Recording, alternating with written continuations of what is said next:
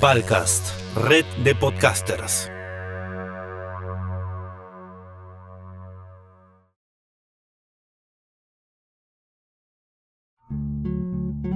Bienvenidos a nuestro podcast, Diseño y Arquitectura, Conceptos, Tendencias y Especialidades. Mi nombre es Melissa Elvers, soy arquitecta peruana y me desarrollo en el rubro de diseño arquitectónico y diseño interior. En este espacio se busca profundizar y reflexionar en diversos temas del rubro a través de conversatorios y entrevistas con diferentes especialistas. Hoy nos acompaña María Paz Otero, representante de la empresa Sumac, quien es arquitecta especialista en construcción sustentable. Sumac es una empresa que brinda servicios en dirección de proyectos, consultorías en sustentabilidad, eficiencia energética e inversiones inmobiliarias en varios países de América. Los hemos invitado a conversar en esta ocasión sobre sustentabilidad, eficiencia energética y cómo obtener la certificación LEED contemplando estos dos conceptos. María Paz, bienvenida. Antes de comenzar, cuéntanos por favor un poquito más de Sumac. Hola Melissa, muchas gracias por invitarnos. Sumac es una empresa que inició operaciones en el año 2002 en Chicago y nos hemos expandido en varios países, sobre todo en América Latina.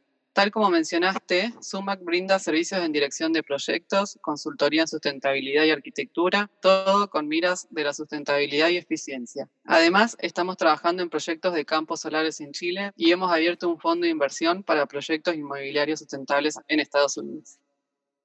¿Cuál sería la diferencia entre sustentabilidad y sostenibilidad? Sostenibilidad hace referencia a sostener. Implica que alguien externo aparezca en escena y sostenga. Por eso lo sostenible. Por eso se dice que lo sostenible se halla en un ámbito externo. Un ejemplo de sostenible son las energías renovables, que nos ayudan a producir el recurso energético sin comprometer el medio ambiente de nuestras generaciones ni de las generaciones futuras. En cambio, el término sustentable corresponde a todo lo que tiene que ver con el mantenimiento del sistema. Este tipo de desarrollo no precisa una intervención humana o exterior, ya que sus condiciones económicas, sociales o ambientales le permiten sostener de manera autónoma sin afectar los recursos. Entonces, siempre que dudes entre si una propuesta sustentable o sostenible, piensa en que una se enfoca más en la intervención humana, mientras que la otra se inclina hacia una idea de autosuficiencia. ¿Y la certificación LEED qué cosa vendría a ser? La certificación LEED es una de las certificaciones más reconocidas a nivel mundial para validar la sustentabilidad de distintos tipos de proyectos inmobiliarios. LEED son unas siglas que se crearon en Estados Unidos en el US Green Building Council, que significan líderes en energía y en el diseño del medio ambiente. Es una certificación que se originó en Estados Unidos, pero que hoy ya es reconocida a nivel mundial. Y el US Green Building Council es el Consejo de la Construcción Ecológica de Estados Unidos, que es una organización sin fines de lucro, ¿verdad? Claro, los honorarios cuando mm, se realiza una certificación LEED, solo se tiene que pagar unos fees que son para el US Green Building Council, que es en sí para los honorarios de la gente que, que, realiza las correcciones de los créditos y nos otorga el nivel de certificación que obtengamos. Pero el consejo es sin fines de lucro. ¿Qué puntos son trabajados en la obtención de esta certificación? Depende de cada proyecto los puntos que se van a, obtener. Trabajan en siete categorías. La primera categoría es sitio sostenible, que es donde se aconseja la construcción en lugares urbanos. Buscan minimizar los impactos del edificio en el suelo y agua, reduciendo así la erosión, la contaminación lumínica, la reducción del efecto isla de calor y reducción de la polución relacionada con la construcción. También promueve un transporte con bajo impacto. Otra categoría es la eficiencia del agua, donde se optimizan los consumos de agua en el interior y en el exterior. En esta categoría, en cuanto a la optimización del consumo del agua en el interior y en la eficiencia de instalaciones, se refieren a temas o puntos como ponte temporizadores en los caños, reuso de aguas residuales, equipos e instalaciones, aparatos sanitarios con sistemas de, de eficiencia de agua, ¿verdad? Se dividen eh, como en dos grandes categorías que vendría a ser la del interior y el exterior. En el interior, las estrategias que plantea LID, una es, como decías, los artefactos sanitarios como ser griferías, inodoros y migitorios con bajo consumo de agua, y las griferías tienen estos aireadores que vos comentabas. Además de, de aireadores pueden venir griferías que tienen como que se cortan en cierta cantidad de segundos. Y después, en cuanto a los migitorios e inodoros, tenemos justamente migitorios e inodoros secos también, ahora que están en el mercado y ellos no consumen ningún tipo de agua. Están buenos, pero todavía hay un cambio cultural importante que tenemos que hacer para aceptarlos, imagínate. Y dentro del agua, del consumo interior también, como decías vos, la reutilización de aguas grises y en el exterior plantas nativas y autóctonas con bajo consumo de agua y una eficiencia en el río. La siguiente categoría, entonces. Energía y atmósfera promueve un diseño y construcción energéticamente eficientes, o sea, instalaciones térmicas y lumínicas eficientes, monitorización, utilización de energías renovables, entre otras. Me imagino que uno de los puntos es que el diseño sea considerando sistemas pasivos de aclimatación tales como son la orientación de la edificación, ¿verdad? Para trabajar con el asolamiento y reducir la aclimatación artificial, ¿verdad? En la edificación.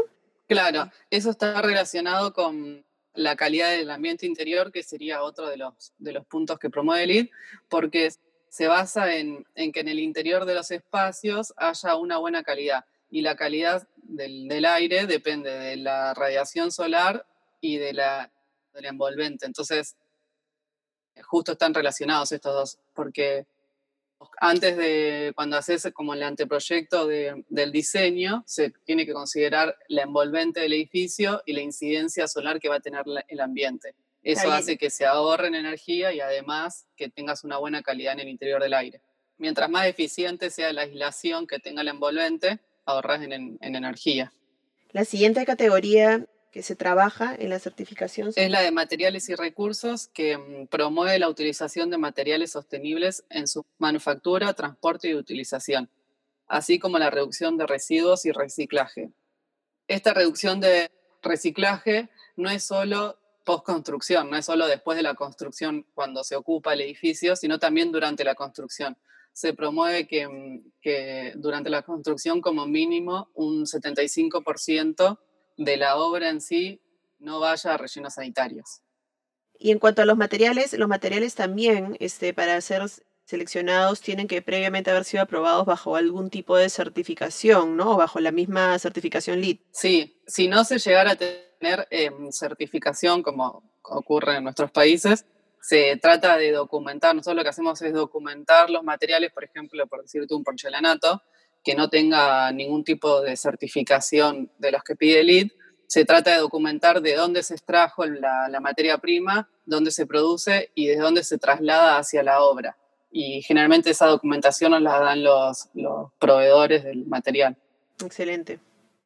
La siguiente categoría es calidad del ambiente interior, que en este apartado se valora la mejora de la calidad del aire interior, la utilización de la luz natural, la reducción del ruido y la calidad de las vistas exteriores. En este punto, en cuanto a la utilización de la luz natural, se conoce varios beneficios que trae la luz natural con respecto a la luz artificial. Tienen que ver con el efecto psicológico de repente del paso de la luz a lo largo del transcurso del día, el efecto físico que también la incidencia del espectro de rayos solares que tiene este, afecta a las personas.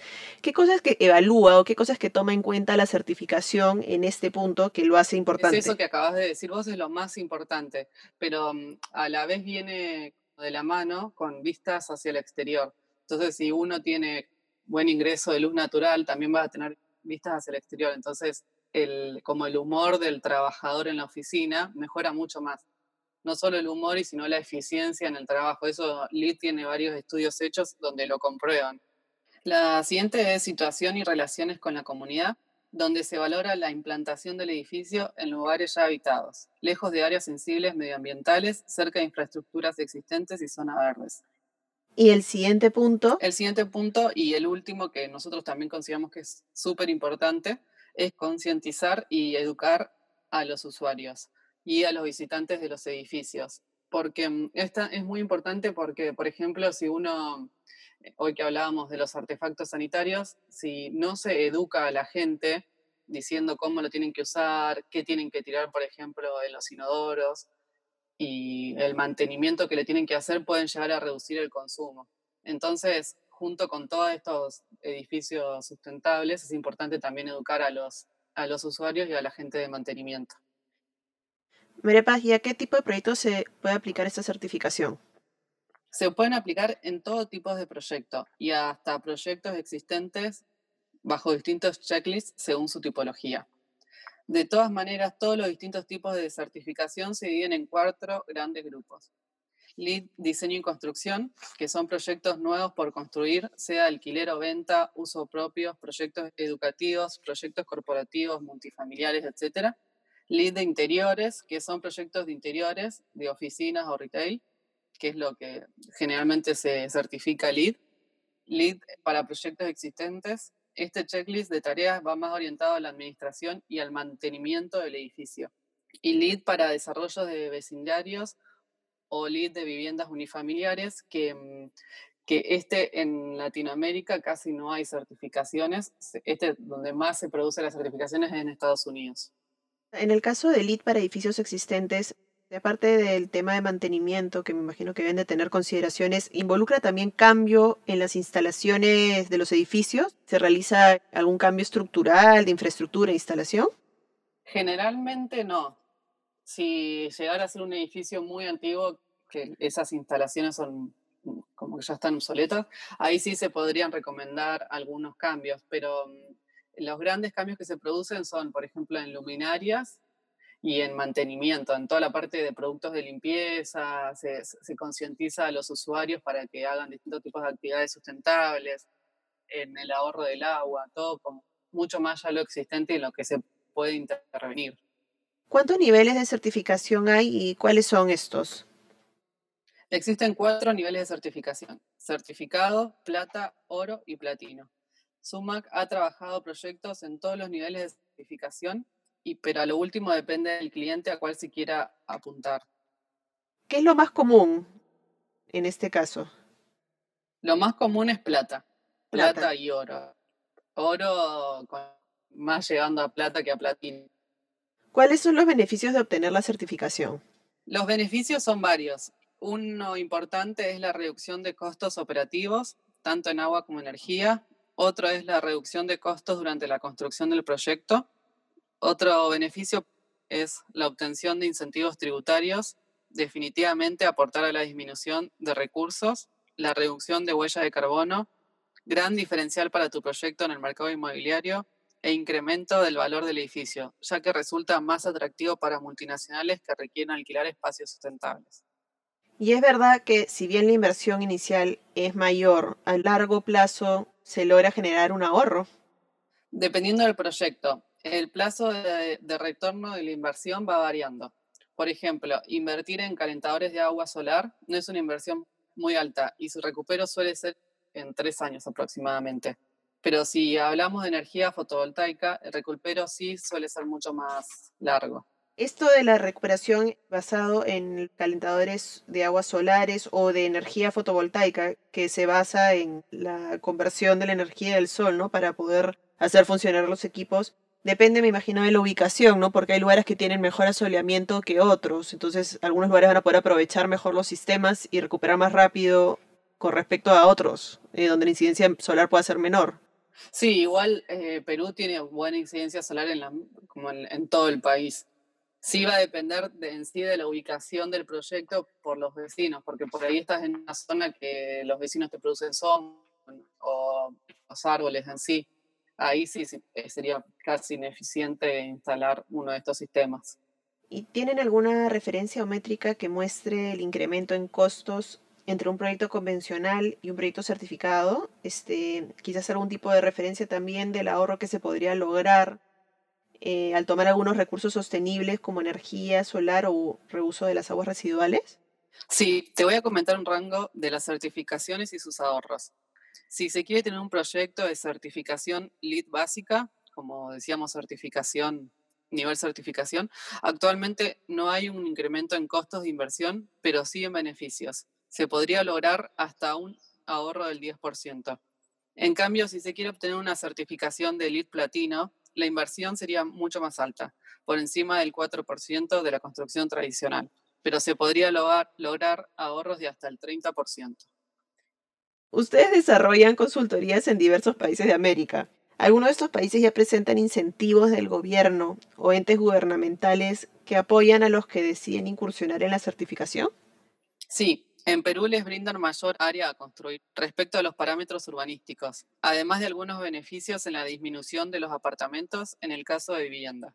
En Colombia existen los beneficios tributarios otorgados por la Unidad de Planeación Mineroenergética y la Autoridad de Licencias Ambientales. Estos te excluyen del IVA y descuentos de la renta. María Paz, muchas gracias por la entrevista. Ha sido un gusto conversar contigo. Eh, por favor, déjanos la información donde las personas interesadas pueden contactar a tu empresa, alguna página web o correo en general para los distintos países donde se manejan. La página web de Sumac es sumac, sumacinc.com, Y mm, ahí mismo hay un, eh, un, mail para que nos puedan enviar preguntas y están los teléfonos de todas las oficinas de, de los distintos países. Perfecto, María Paz, muchísimas gracias. Bueno, muchas gracias, Melissa, por esta oportunidad y un placer. Gracias por escucharnos. Pueden suscribirse al podcast para recibir los siguientes episodios a través de Spotify, Google y Apple Podcast. Agradecemos a Palcast, red de podcasters, por sus servicios. Pueden también seguirme en redes sociales como Melissa Elvers Arquitectura o contactar al siguiente correo info